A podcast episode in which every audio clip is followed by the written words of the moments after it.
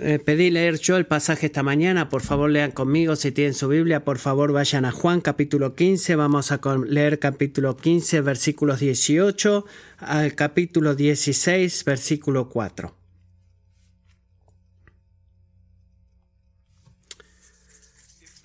Si el mundo los odia, sepan que me ha odiado a mí antes que a ustedes.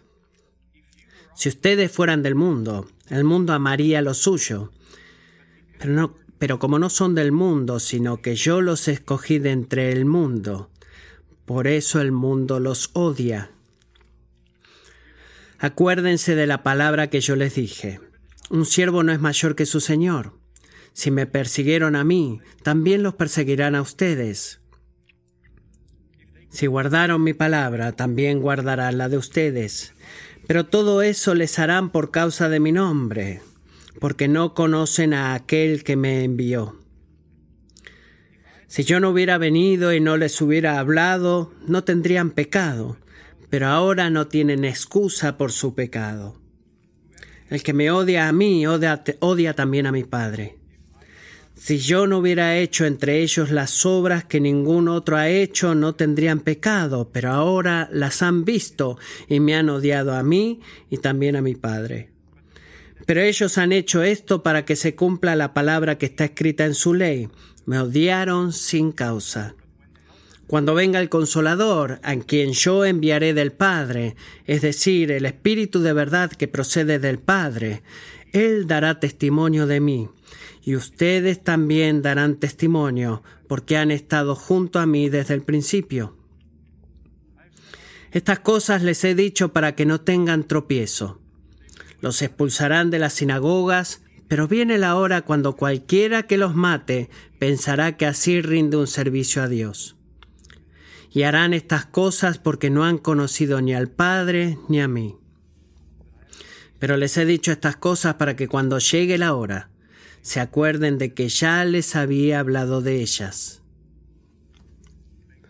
Que Dios haga con nosotros lo que Él promete cuando leemos, leímos Salmo 19 esta mañana, que haga que su ley refresque nuestras almas, que sus estatutos nos hagan sabios, que sus preceptos nos den gozo y que sus mandamientos nos den luz a nuestros ojos en esta mañana mientras profundizamos en ellos.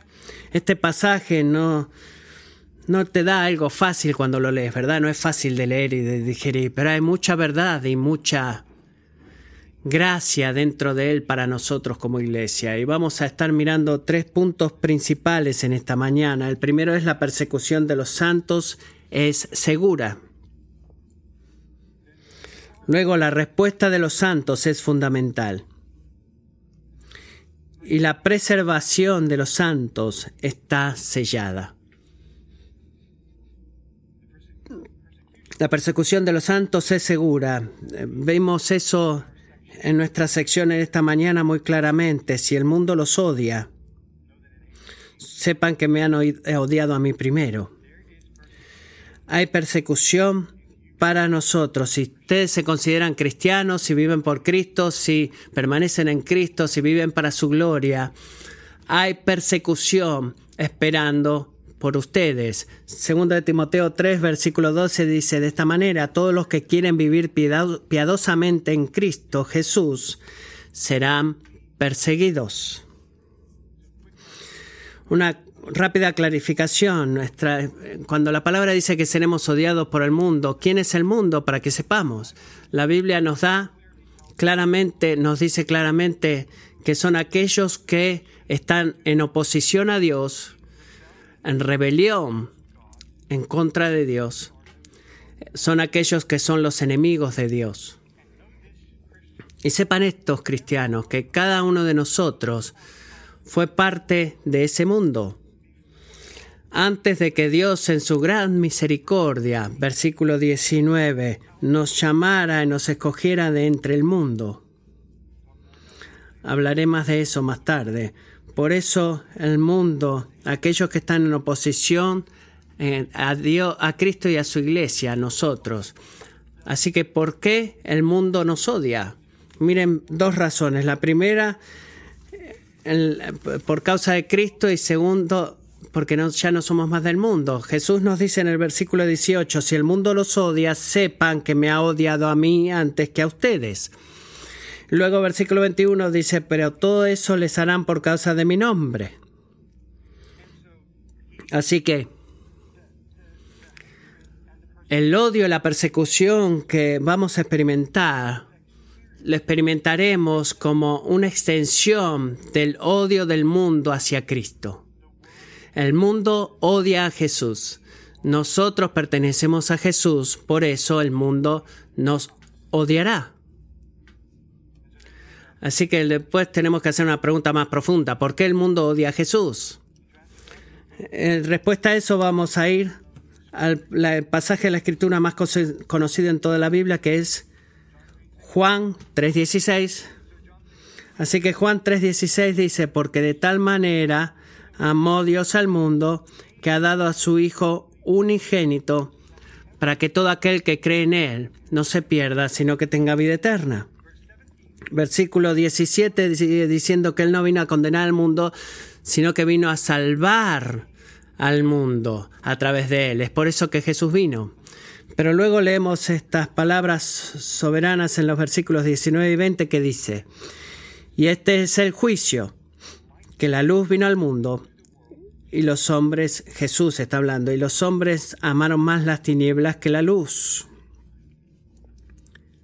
pues sus acciones eran malas. Porque todo el que hace lo malo odia la luz y no viene a la luz para que sus acciones no sean expuestas. Así que vemos que hay la, razón por la cual el mundo odia a Jesús es porque ellos aman las tinieblas. Ellos quieren, ellos quieren permanecer en tinieblas porque ahí sus maldades son cubiertas, sus pecados son escondidos y no tienen que dar cuentas a, una, a un ente moral superior. Se sienten seguros ahí.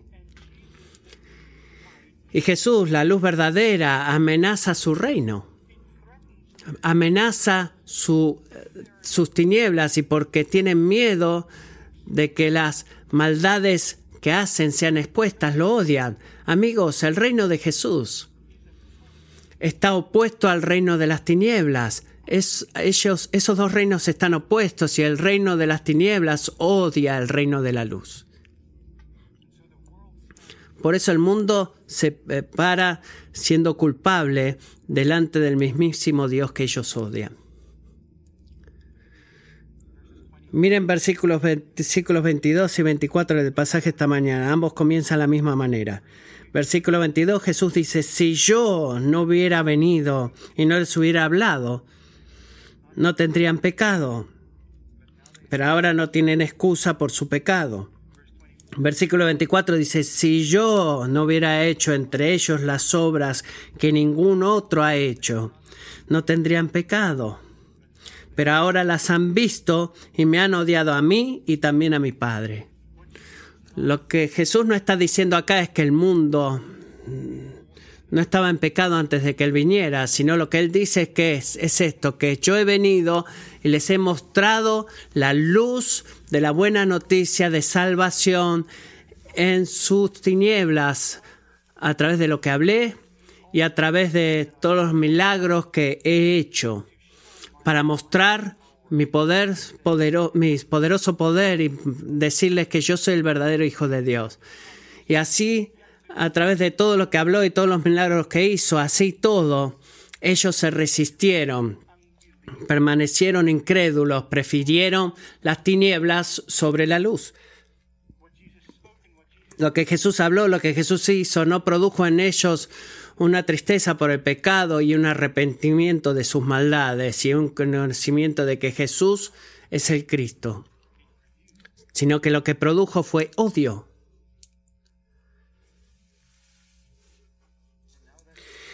Y ahora que han visto la luz, siguen rechazándola, ahora están parados culpables delante de Dios y sin excusa, porque no saben o no reconocen al Hijo y al Padre.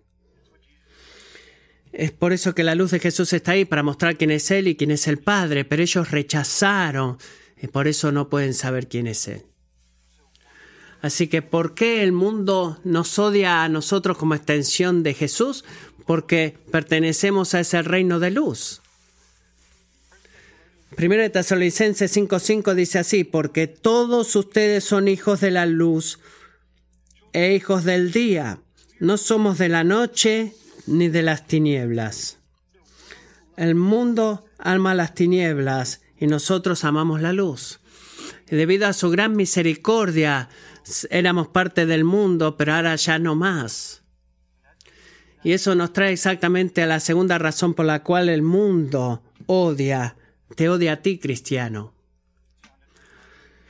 Miren versículo 19. Si ustedes fueran del mundo, el mundo amaría lo suyo, pero como no son del mundo, sino que yo los escogí de entre el mundo, por eso el mundo los odia. ¿Por qué el mundo te odia? Porque tú ya no perteneces más a las tinieblas, no amas más las tinieblas, porque no caminas más en los hábitos pecaminosos que antes disfrutabas, en los caminos malvados, sino que Jesús te escogió de las tinieblas y te trajo a la luz y ahora tú amas la justicia y amas a Cristo. Y tu luz, tu luz expone sus pecados. Así que así como Jesús es luz, eh, que eh, es irresistible, tu, luz también eh, encontrará resistencia. Y así dice, Pedro dice esto acerca de la iglesia en 1 Pedro 2.9. Conocen este pasaje, pero ustedes son linaje escogido, real sacerdocio, nación santa, pueblo adquirido para posesión de Dios, a fin de que anuncien las virtudes de aquel que los llamó de las tinieblas a su luz admirable. Amigos, si ustedes son cristianos, si tú eres cristiano, eres soberanamente, libremente sido llamado por Dios de las tinieblas a su luz admirable. De la muerte a la vida. Y el mundo odia a ambos, a ti y a Jesús, porque Él te llamó y te sacó de entre ellos. Y ahora su pasión se, quemará y se, encenderá hacia ti porque tú no perteneces más a ellos. Y debemos, no debemos esperar menos de eso. Jesús nos dice acá en el versículo 20, acuérdense de la palabra que yo les dije, un siervo no es mayor que su Señor. Así que si, me si odiaron a su maestro, ¿qué debemos esperar nosotros? De que ellos también odien a los sirvientes o a los siervos. Así que, ¿cómo vamos a responder a esto? Encontramos la respuesta en el versículo 27. Dice, y ustedes también darán testimonio, porque han estado junto a mí desde el principio. Nuestra respuesta, iglesia, cuando somos odiados y perseguidos no es de aislarnos o dar marcha atrás, no es ignorar, es decir, bueno, lo que sea que digan de mí, bueno, me voy a alejar un poco y no es de evitar al mundo tampoco, sino que nuestra respuesta es dar testimonio acerca de Jesús con gozo, de acuerdo a Santiago, y regocijándonos de acuerdo a Pablo en Romanos de hacer brillar la luz del Evangelio de Jesucristo, proclamándole al mundo, al mundo que nos odia. Porque a pesar que nos odian, somos llamados a amarlos. Y aunque abusen de nosotros, somos llamados a orar por ellos. Así que somos testigos para ellos, por el, para la gloria de Jesucristo. Y, esto no es algo pequeño. No sé de ti, pero mi inclinación natural es no amar a aquellos que me odian y me persiguen. No es esa mi condición. Cuando alguien me critica por mi fe, no quiero amarlos ni proclamarle a Jesús. Verdaderamente me siento que no, no puedo hacer eso. Así que cuánto más piensa la gente que está siendo seriamente perseguida por su fe se deben sentir. Algunos años atrás, hubo muchos niños que estaban riéndose y hablando mientras bajaban por una colina al santuario en su iglesia. Y esto fue un domingo de Pascua y iban a, habían comido juntos y bajaban para el servicio en Sri Lanka. Y una bomba explotó y mató a muchos de esos niños. Ahora imaginen que ustedes son el padre o el hermano de uno de esos niños. Y dicen, bueno, ahora voy a ir y proclamar a Jesús con gozo y regocijándome a aquellos que me odian. ¿Cómo piensa que eso puede suceder? Yo digo que no es posible, no es humanamente posible poder hacer eso. Así que cuando tú eres perseguido y sientes que no puedes proclamar a Cristo a ellos, que no puedes responder de esa manera, esta es la increíble buena noticia de este pasaje en esta mañana. Versículo 26 dice, cuando venga el consolador, a quien yo enviaré del Padre, es decir, el Espíritu de verdad que procede del Padre, Él dará testimonio de mí. ¿Saben la gracia abundante que hay en esas palabras? Cuando el consolador venga, Él dará testimonio acerca de mí. Este consolador no es un hombre, no es una fuerza mística. Él es la tercera persona de la Trinidad, Dios el Espíritu Santo. Y Jesús dice eso, que Él va a dejarnos, pero nosotros necesitamos continuar dando testimonio. ¿Por qué? Porque Jesús vino para salvar pecadores. Si Él se va, nosotros ahora somos su iglesia, necesitamos continuar siendo testigos para que Él siga salvando pecadores. Pero Él dice, tú no tienes que hacerlo en tu propio poder, iglesia. Dios, el Espíritu Santo, vendrá y te dará poder para hacer lo que se ve totalmente imposible. Cuando ellos te persigan, Él te dará el poder para amarlos. Así que vemos en Hechos 1.8 que dice, pero recibirán poder cuando el Espíritu Santo venga sobre ustedes y serán mis testigos en dónde? En Jerusalén. Es por eso que el Espíritu Santo nos da poder para nosotros, para ser testigos en Jerusalén, en toda Judea y Samaria y hasta los confines de la tierra. El Espíritu Santo, iglesia, fue enviado para darte poder a ti y a mí, para dar testimonio al mundo, a aquellas personas que odian la luz, para la gloria de Jesucristo. Para que nosotros seamos testigos en su poder, dando a conocer a Jesucristo al mundo. ¿Cuál es nuestro mensaje? Nuestro mensaje es el Evangelio. Nuestro mensaje dice al mundo que debido al pecado original de Adán, todo el mundo está en pecado y debido a tu pecado Dios está en contra tuya y debido a tu pobreza tú no puedes acercarte a Dios, tú no puedes salvarte a ti mismo, tú necesitas un Salvador y Jesucristo es ese Salvador y solo Jesucristo es ese Salvador. Y debido a que Él ha sido justo y perfectamente obediente como hombre. Él ganó el derecho de, hacer, de ser sacrificio para ti en la cruz. Y en esa cruz Él cargó con tu pecado, pagó tu pena. Y si tú crees en Él, Él te llamará del dominio de las tinieblas al dominio de la luz. Y ese es nuestro mensaje que predicamos. E incluso que pocas personas responden gozosamente y, obedientemente al, llamado del Evangelio. E incluso que hay muy pocos que se arrepienten y son salvos. Nosotros continuamos dando testimonio. ¿Sabes por qué continuamos dando testimonio? Porque al hacer eso, Jesús va a salvar a algunos como nos salvó a nosotros. Amigo, cuando tú estabas en el mundo, alguien dio testimonio de Jesucristo a ti. Quizás fue un pastor, un amigo, una maestra, maestro, quien quiera que haya sido, alguien dio testimonio de ti, de Jesús a ti, porque trajo ese testimonio a ti. Jesús dio poder esas palabras, abrió tus ojos y te salvó.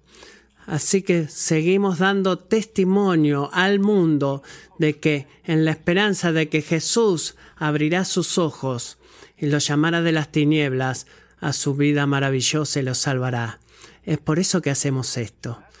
Es por eso que he dicho, nuestro testimonio no es necesario, nuestro testimonio es esencial para el avance del Evangelio de Jesucristo. Que Él haga eso bien a través de nosotros, iglesia.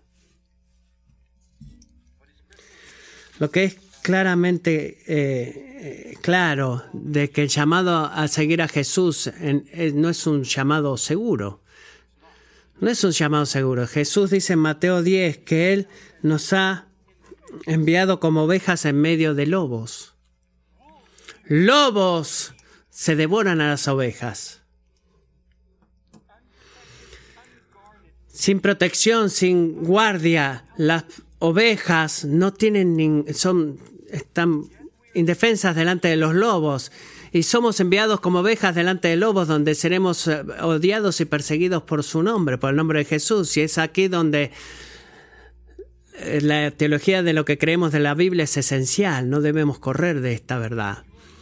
Quizás tú estás aquí y estás experimentando eh, odio y persecución de miembros de la familia, compañeros de trabajo, estudiantes, porque tú amas a Jesús te hace sentir débil y solo y amargado.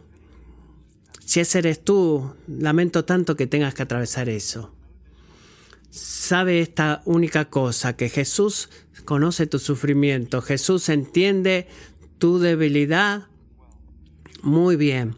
Y si hubo alguna vez un hombre que entendió la, el rechazo, el odio, la persecución, y en última instancia una muerte injusta, ese es el hombre de dolores. Isaías 53 dice que Jesús fue despreciado y desechado de los hombres, varón de dolores y experimentado en aflicción. Amigos, si tú estás, estás acá en esta mañana y estás con dolor y experimentando aflicción por tu propio sufrimiento, sabe que Jesús también eh, experimentó tu eh, su dolor y tu dolor y tu aflicción. Jesús nos da este llamado peligroso de seguirlo y dar testimonio al mundo, pero Él también se preocupa profundamente de una cosa, de la perseverancia y nuestra perseverancia como cristianos hasta el fin.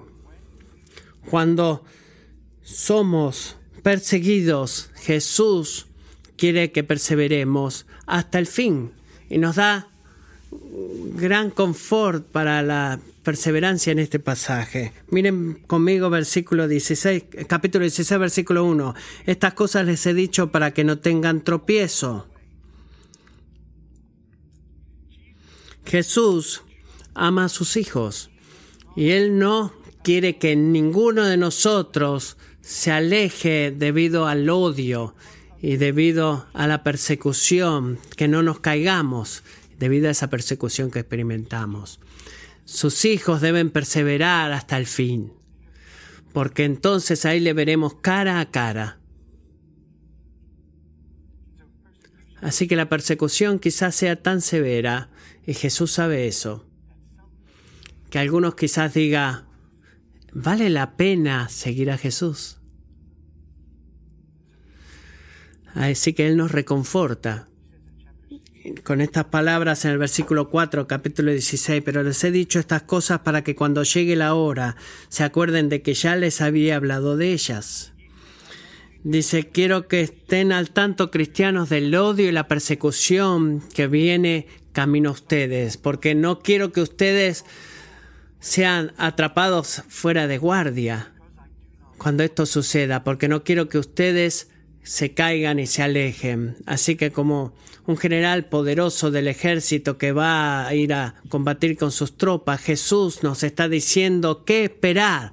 No nos está dejando en, la oscuridad, sino que nos dice qué esperar y cuando lleguemos ahí, cuando sintamos el odio y la persecución, ahora podemos saber de qué ha venido y podemos orar y podemos pedir por su ayuda y por su protección y por su misericordia y por su valentía a la luz del odio y pedirle por perseverancia. Y cuando eso sucede, cuando esa persecución viene, nuestra fe será fortalecida porque sabemos. ¿Por qué? Porque sabemos. Y Él nos dijo que no está fuera de su conocimiento y no está fuera de su control. Por eso podemos confiar en Él en esos tiempos. Aquí hay otra pieza de buenas noticias acá. Tú no has sido llamado para perseverar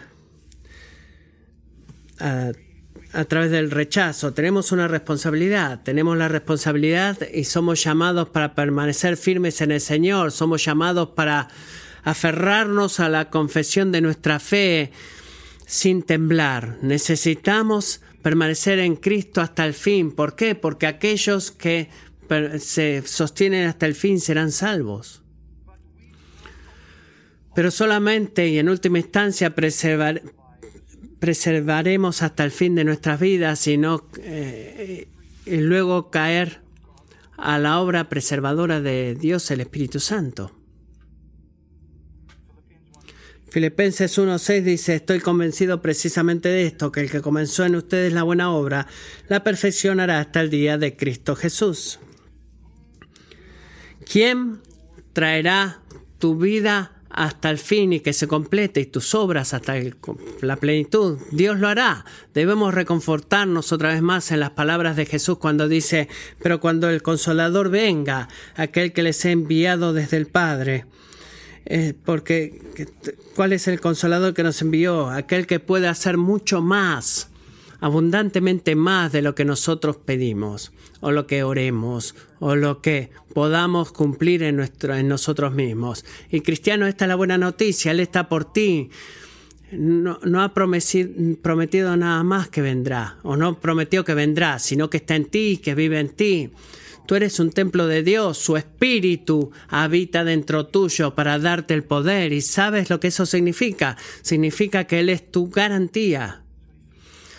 Así que Efesios dice que Él se, sellará con el Espíritu. Él es la garantía de tu herencia hasta que tú eh, seas adquirido como posesión de Él en el cielo.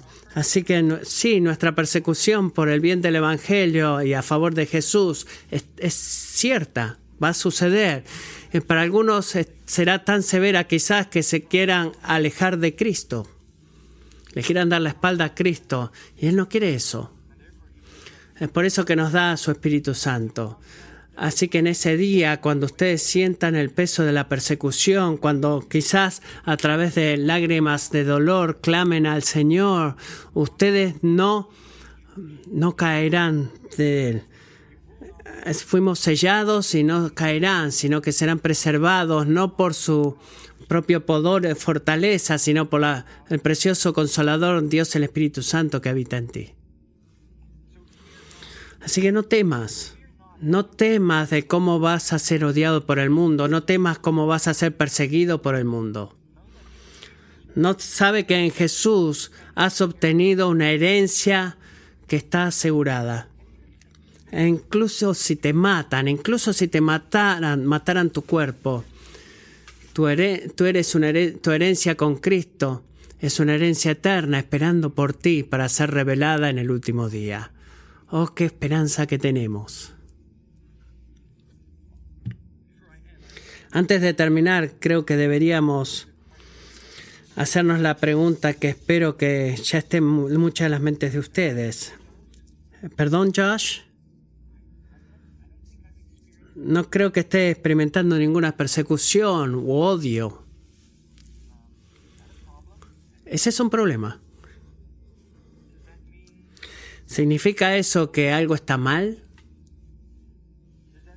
¿Significa eso que no estoy viviendo una vida piadosa? Porque según Timoteo 3.12 dice que si vivo una vida piadosa seré perseguido.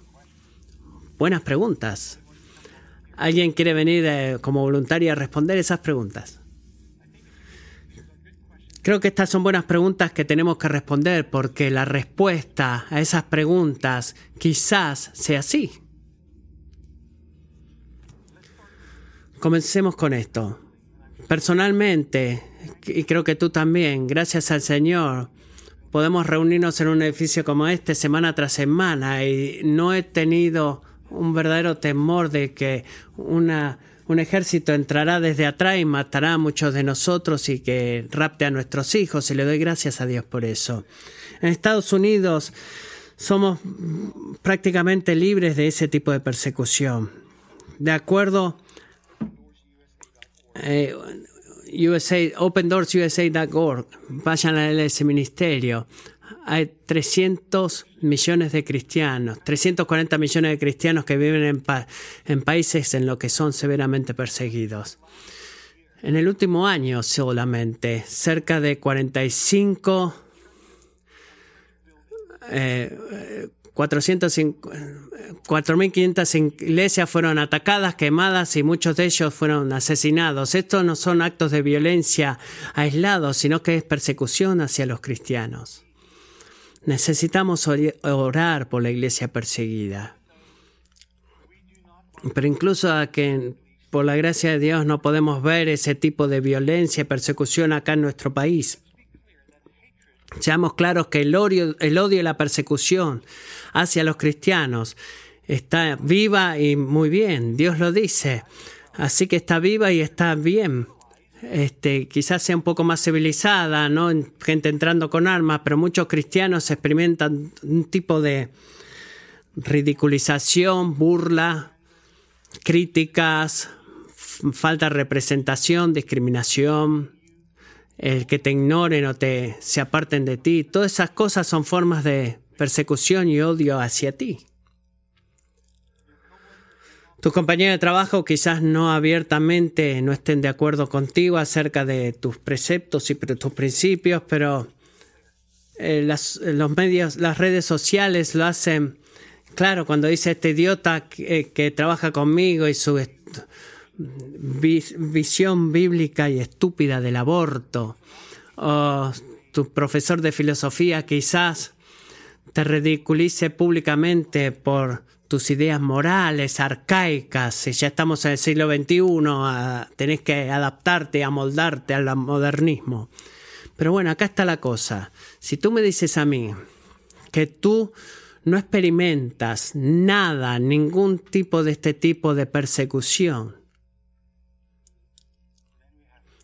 entonces tenemos que cavar más profundo y hacer la pregunta, ¿por qué no? Si tú vives en el mundo y tú experimentas solo aceptación de parte del mundo, entonces debemos preguntarnos por qué. Y fuertemente motivo a cada uno de ustedes que se sientan así, que hagan una autoevaluación preguntándole a Dios por qué es que no estoy experimentando persecución. Creo que va a haber un libro, hay libros, alguno debería leer un libro en sobre este tema. Acá hay tres razones por las cuales creo. Algunos no experimentan odio y persecución del mundo. La primera razón es, quizás tú sigas en el mundo. Versículo 19 dice, si ustedes fueran del mundo, el mundo amaría lo suyo. Así que amigos, si tú estás aquí en esta mañana y tú sabes que tú sigues en el mundo y por eso experimentas aceptación del mundo, Jesús te está llamando en este día. Jesús quiere llamarte fuera de las tinieblas a su luz maravillosa. Jesús quiere traerte de la muerte a la vida, vida verdadera. Es por eso que su gracia está disponible aquí en esta mañana para ti. Si tú estás en el mundo, si tú no eres un seguidor de Jesucristo, las chances de que hoy son hoy de que te puedas convertir en un hijo de Jesucristo. Así que por favor, después del servicio, algunos de nosotros estaremos acá. Por favor, pasa a hablar conmigo, alguien acá y pregunta, ¿qué significa ser cristiano? ¿Cómo puedo ser cristiano? ¿Cómo Dios me llama de las tinieblas a la luz? Y amaríamos hablar contigo acerca de eso. La segunda razón por la cual quizás no experimentemos odio o persecución del mundo. Quizás tú estés viviendo como el mundo. Un cristiano camuflado, tratando de, de estar ahí con toda la gente a tu alrededor y, y estar de acuerdo con ellos. Y simplemente Josh dices, voy a ir con la, con la corriente, no quiero que el bote se sacuda, estoy protegiendo mi relación con mis amigos no cristianos, ¿verdad? En realidad, si hacemos eso, vivimos para nuestra propia comodidad y nuestra propia gloria en lugar de vivir para la gloria de Dios. Así que amigos, si no es evidente a través de nuestra conducta y nuestras conversaciones y nuestros hábitos a la gente a nuestro alrededor, en el trabajo, en la escuela, en casa, de que pertenecemos a Cristo y de que vivimos para su gloria, entonces necesitamos primero asegurarnos de que nuestra profesión de fe es verdadera. Y si lo es, necesitamos arrepentirnos. Necesitamos arrepentirnos delante de Dios por la forma en la que vivimos. Si el mundo no puede ver en nosotros que somos cristianos y tratamos de, de mezclarnos con ellos, debemos arrepentirnos y pedirle a Dios por perdón y que nos dé valentía para vivir para Él. Y valentía no significa que nos vamos a poner a discutir, sino que amorosamente, llenos de gracia, proclamar y vivir lo que profesamos. Amigos, si este eres tú, si tú eres un cristiano camuflado, necesitas arrepentirte. Tú no vas a permanecer hasta el fin tratando de ganar aceptación del mundo. Necesitamos a Dios que nos ayude. La tercera razón, ¿por qué quizás nunca experimentamos odio del mundo? Bueno, quizás tú nunca o extremadamente raramente proclamas el Evangelio de Jesucristo a, a alguien. Porque si lo hacemos, el mundo nos odiará. Y estas son las excusas. Bueno, no sé cómo hacerlo. Ni siquiera sé cómo comenzar una conversación. Empieza con, hola, mi nombre es Josh. No creo que esa sea una fortaleza que Dios me ha dado a mí. Amigos, cuando Jesús dijo, vayan y hagan discípulos de todas las naciones, Él no estaba llamando a, un, algunos supercristianos a una a un lugar exótico de, peligro para ser discípulos de los caníbales. caníbales. No, Él nos ha llamado a nosotros para ir y hacer discípulos donde estemos en este día y mañana, en el trabajo, en la escuela, en el gimnasio. Él nos ha llamado para hacer eso. Y si tienes miedo, pídele al Espíritu Santo que ha sido que ha prometido darte valentía. Y si no sabes qué decir, Pídele al Espíritu Santo que hable valientemente a través de ti. Pero esta es la cosa que no podemos hacer. No hay opción en esta Biblia de no eh, proclamar el Evangelio de Jesucristo. Tenemos que hacer eso. Así que cuando tememos el odio y la persecución, ¿dónde es que vamos? Corremos a la palabra de Dios llena de promesas y corremos a Dios y decimos, Señor, ayúdame, dame fuerza, Dame la voluntad de hacer esto. No me dejes tener miedo del odio y la persecución, sino que dame la, voluntad de hablar tu evangelio a la luz de esa persecución para tu gloria solamente.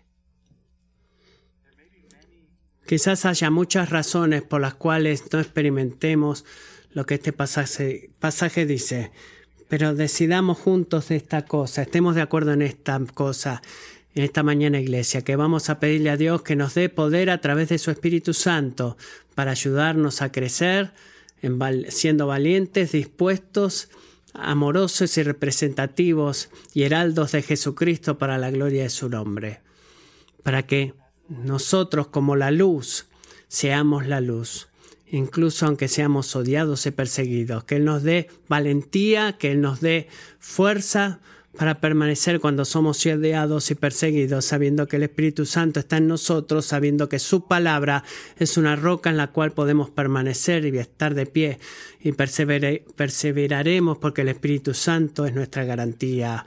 Oh Señor Dios, haz eso por nosotros. Voy a orar por nosotros y Kevin y la banda, por favor, pase al frente. Señor, cuando leemos pasajes como este, a menudo eh, nos quedamos sin palabras porque de un lado podemos ver lo que no queremos, lo que no queremos ser odiados y no queremos ser perseguidos, y del otro lado vemos tu gracia admirable en darnos a tu Espíritu Santo para habitar en nosotros hasta el fin, para poder permanecer hasta el fin. Y Dios en esta mañana oro por esta iglesia, que tú nos des poder a través del poder de tu Espíritu Santo, primero para permanecer en la, perseverar en la persecución y dos, para vivir para ti. Señor, cuando miramos atrás a nuestras vidas, que, no podamos decir que el mundo nos ama, sino que vivamos vidas que proclamen tu gloria. Hacia la extensión en nuestra vida se eh, ilumine todas las tinieblas a nuestro alrededor. Señor, podrías usar nuestras vidas, nuestras palabras, darnos poder a través de tu espíritu y efectivamente llames hombres y mujeres, familias y amigos de las tinieblas a tu luz admirable y nos salve para tu gloria. Señor, haznos tener eh, hijos dispuestos, dispuestos a llevar y a ir y a hablar. Pedimos por tu poder para hacer eso. En el nombre de Cristo. Amén.